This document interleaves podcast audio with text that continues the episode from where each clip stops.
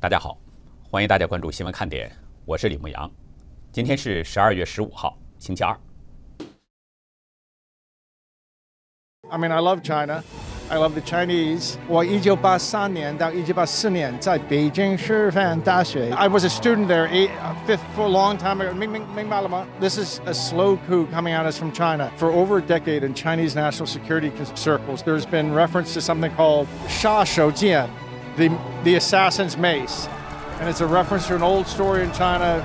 Two kingdoms were in a fight, but instead of a war, the king of one got an assassin just in the right place, the right time with one stroke kills the other king, take over the country without the kingdom without needing, you don't need a war. For a decade, the Chinese have been referring to a coming assassin's mace that takes out the U.S. with one stroke. There's been a question, you know, in this town, people have been saying, is this new aircraft carrier or the new hypersonic missile and EMP? It's none of that. It's what we're experiencing right now. And thank the Epic Times for being willing to report on it while the rest of the mainstream news is supine and obedient to the establishment. They're going to lose, and everything's going to be revealed. 昨天回到家呢，突然听我太太说了一句：“说今年光见证历史了。”我一笑，知道她是从哪位网友那里呢看到的这个说法。她天生政治冷感，但是今年美国总统大选也让她开始关心政治了。昨天的选举人投票出现了罕见的一幕，七个州的选举人团同时出现双投票。两组独立的选举人各自投票给了自己的候选人，是八十四张票成了选票，有待一月六号的国会裁夺。但是左媒仍然只报拜登胜选，又是一个奇葩。同一天，川普公布巴尔将在平安夜的前一天离任，巴尔刚辞职，司法部的行动就开始了。昨天晚上，拜登自称是获得了三百零六张选举人票，发表了所谓的胜选演讲，不过呢，也有点尴尬。尽管早早的就放出了消息，但是观看拜登演讲的人数也只有四千人，还不如我的直播状况。拜登演讲的主题叫“团结”，说呢，川普团队的法律战士前所未有的对民主的攻击等等。不过，拜登被哈佛大学博士出身的麦肯纳尼给怼了回去。这位白宫美女发言人指出，拜登发表的是一场分裂的演讲，三年虚假的通俄门调查，毫无根据的弹劾伟案，没有保障的大规模邮寄投票的操控选举。这才是对民主的攻击。其实，拜登发表演讲，用大陆人的一种说法，有点娶媳妇打番凑热闹的感觉，是一种精神胜利法。因为昨天的投票出现了史无前例的情况。由于对选举结果有争议，在宾夕法尼亚、乔治亚、密西根、威斯康星、亚利桑那、内华达和新墨西哥州，共和党与民主党各自推举了选举人团。说起来呢，新墨西哥州是一个意外的收获。因为之前人们预料只有六个摇摆州，没想到新墨西哥州共和党人也是票投川普和彭斯，结果就出现了历史性的一幕：一套支持拜登，一套支持川普。这七个州共有八十四张票，现在已经成了悬票，或者说这些票很可能作废了。但是拜登在左媒的恶意宣传之下，把这些废票也记在了自己名下，说是得了三百零六票。如果是这样，那么川普的二百三十二票加上这八十四票，就应该是三百一十六票。所以，旅美经济学家何庆莲嘲讽左媒做新闻全面一点，至少将六个州共和党人不认证的事情爆出来，这不影响继续任拜登做当选总统。纽约市警察局第四十任局长伯纳德·凯里克在推文指出，这七个州共和党人票投川普，使得总统可以保留纠正自己的选民欺诈的权利。昨天，共和党众议员莫布鲁克斯在采访中说，川普总统事实上赢得了美国大选。他誓言要在一月六号的参众两院全体大会上挑战选举人团认证。布鲁克斯呼吁至少一名参议员站出来跟他一起战斗，维护美国选举制度的公正。这是一次意想不到的反转，对川普呢应该说是有利的。其实如果没有左派操弄舞弊，大选结果可能早就有了定论。是因为种种舞弊现象使这次总统大选横生波澜，而其中作弊最严重的呢，当属网友口中的多猫腻。昨天，联合安全营运集团发布了取证报告。密西根州安特里姆县的 Dominion 投票机是专为舞弊而设计制造的。其实 Dominion 有问题啊，人们早就已经有所了解了，但公布出来的情况还是惊到了许多人。它的误差率竟然超过标准值的八万五千倍，而且今年的选举记录被人手动给删除了。德佩诺律师呢，在调查报告中写道。联邦选举委员会的条款规定，允许的选举错误率应该是在百分之零点零零零八，也就是说，二十五万张选票当中允许有一个错误。他说，我们观察到多米尼的这个错误率竟是百分之六十八点零五，也就是规定错误率的八万五千倍。他说，这表明 Dominion 在选举的安全和诚信方面造成了致命错误。上个月我们知道，安德里姆县的最初计票结果是拜登领先两千票，但是调查发现，投给川普的六千张票被记在了拜登名下。结果呢，川普在这里翻盘之后领先拜登四千票。安德里姆县的官员说，这是人为错误。还有更重要的一点，Dominion 的记录被删除了。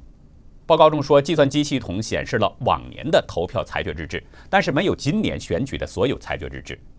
报告指出，删除这些文件违反了州法律，导致无法进行有意义的审核。我们必须得出结论，也就是2020年选举周期记录已被手动删除。选举安全专家 ASOG 联合创始人拉塞尔·拉姆斯兰德指出。那些丢失的安全记录可能包括域名控制、认证失败、错误代码、用户登录登出的次数、文件服务器联网、连接互联网、数据转换等等。十一月四号之前，他说其他的服务器记录都存在。川普在今天的推文中说：“Dominion 投票机在全国范围内都是一场灾难，改变了一场压倒性选举的结果，不能让这种事情发生。”这个报告显示了。大规模舞弊行为，选举改变了结果。林姆德律师推文说，川普给了乔州州长布莱恩·坎普和州务卿每一次机会把事情纠正，但他们拒绝了，他们将很快入狱。密西根州州务卿乔瑟琳·本森办公室、斗梅林公司和安托里姆县的发言人都没有回应大纪元的置评请求，是心虚了吗？不回应不代表事情完结，正像川普在推文中说，战斗刚刚开始。因为事实证明，密西根州的官员说谎了。他们为什么要说谎呢？背后有什么猫腻呢？这些都得在法庭上交代清楚。等待他们的可能是相应的法律责任。中国有句话：“出来混，迟早要还的。”密州共和党众议员戴尔·仁登对 Just News 说：“他在十二号一天收到了一千三百封电子邮件，都是有关选举投诉的。”那些选民质问：“你们对应对选举舞弊做了些什么？”大选过后一个多月，选民们仍然在高度关注着对选举舞弊的调查，所以特别是作为主要作弊工具，Dominion 也要把问题讲清楚。因为报告中确切地表示，Dominion 投票系统参与美国大选属于国家安全紧急事件，就是说，Dominion 已经涉及了国家安全问题，涉及了针对川普总统的政变。这些问题，今天下午，在密西根州参议院监督委员会听证会上，Dominion 首席执行官约翰·普洛斯都得接受议员们的提问。密州众议院监督委员会主席共和党众议员马特·霍尔最初呢要求 Dominion 公司派代表来回答议员们的提问，但是后来普洛斯写信给参议院监督委员会主席爱德华·麦克布罗姆，表示呢公司代表可以作证。霍尔早前在信函中告诉大纪元，如果普洛斯不主动的参加听证会，后面将会被传唤。因为上个月十九号，宾州众议院也想召开有关 Dominion 的听证会，但是 Dominion 最终临阵逃脱了。这是大选日以来普洛斯第一次参加州众议院听证会，回答议员们的提问。密西根州众议院议长共和党人理查德·菲尔德说：“是时候了。”我们需要查清对 Dominin 这些指控的真相，听听他们怎么说。多猫腻，应该见见光了。不过呢，我们还想知道 Dominin 的问题是不是仅仅发生在密西根州呢？是不是所有使用 Dominin 的地方都应该进行审核呢？Dominin 是不是受到了外国的操控呢？昨天，网关专家警报 FBI。德州游骑兵和美国法警局联合突袭了总部位于德州奥斯汀的太阳风公司。这是一个大新闻，因为投票机 Dominion 就是使用这家公司的产品，而这家公司对美国的国家安全又非常非常的重要。我们后面会详细说。我们这里呢来说一下美国的法警局，这是美国司法部内的一个局，是联邦执法机构，它在司法部长的指挥下运作。主要就是负责保护法官和其他司法人员、逃犯的管理、犯罪资产的管理、美国联邦证人保护计划和司法囚犯和外国人运输系统的执行，并且通过保护行动办公室保护政府的高级官员。一般情况下，法警局很少介入到执法行动。但是现在他已经参与了执法，而且是非常重要的一次执法。再说一下这个德州骑警司，德州骑警呢，它是拥有准军事单位的功能。随着时代演进，德州骑警除了负责侦办从谋杀到政治腐败等案件之外，他也负责追查逃犯。另外，他还有防暴警察的功能，负责保护德州州政府。是不是很有意思？巴尔昨天刚宣布辞职，司法部就有了行动，你怎么理解呢？这个内容今天直播我们已经说到了，这里就不赘述了。这样的两个部门和 FBI 一同执法。显得这个案件就非常的重要，也可以帮助您理解为什么太阳风公司前天说他们遭到了国家级的黑客攻击。前天，美国国土安全部网络安全与基础设施安全局发布紧急指令，说太阳风的猎户座网络安全管理系统呢遭到了入侵，对联邦网络安全构成了不可接受的风险，要求联邦政府和相关的部门立即断开猎户座的系统，审查网络是不是有被黑客攻击的迹象。这是一个非常罕见的举动。因为这次黑客攻击可能是有记录以来对美国影响最严重的间谍活动之一。因为太阳风的客户包括超过四百二十五家名列美国财富五百强的公司、美国十大电信公司、美国五大军种、美国的国防部、国务院、国家航空航天局、还有国家安全局、邮政服务局、国家海洋和大气管理局、司法部和美国的总统办公室。也就是说，太阳风对美国的国家安全是非常非常重要。太阳风 CEO 凯文·汤普森声明表示，安全漏洞与今年三到六月份对猎户座软件更新有关。这个安全漏洞由一个对软体供应链进行的攻击造成的。这次攻击是由国家发动的，高度复杂，而且具有针对性。翻查公开的资料发现，太阳风在2016年曾经有一次联合收购。然后呢，私募股权公司银湖投资集团就成了这个太阳风的主要股东，而银湖与马云的阿里巴巴和蚂蚁金服关系相当密切。太阳风两次在中国投资，银湖都是合伙人，而银湖首席执行官兼合伙人埃贡德班又是 Twitter 董事会的成员，所以现在大家应该理解为什么 Twitter 在这次大选当中是疯狂删帖封号。另外还有人挖出。银湖是由布鲁金斯学会联合主席格伦·哈钦斯共同创立的，而习近平的侄子就是习远平之子习明正，曾经在布鲁金斯学会实习。何清莲认为，事情发展到这个地步，追查到这个层面，意味着将要你死我活，必有一方倒地。如果追查的抖音林受外国势力干预，那么就会触发川普2018年签署的总统行政令。所以，我们接下来要关注川普总统会不会行使总统特权，彻底抽干沼泽，会不会对中共进行彻底致命的打击呢？中国有句话：“当断不断，必受其乱。”昨天晚上，从波士顿赶到华盛顿 D.C. 参加支持川普集会的华人吴女士，向大纪元提供了一份材料，是波士顿华人协选会 （IEPAC）。塞进他信箱的一个中英文双语的宣传册。吴女士呢是在今年十月收到的这份材料，共有八页，上面明确写着：我们必须选举民主党总统候选人乔·拜登和贺锦丽。记者发现，这份宣传册在川普政策上有多处造假，比如宣传册上英文部分写着“川普支持开发疫苗”，但是对应的中文却翻译成“反对开发疫苗”。特别值得一提的是，前天第一批二百九十万剂疫苗已经运送到了全美各地配送中心。昨天已经完成了第一例疫苗接种。川普在推文中说：“首次疫苗接种完成，恭喜美国，恭喜世界。”这是川普领导下的急速行动疫苗研发项目成就的一个部分。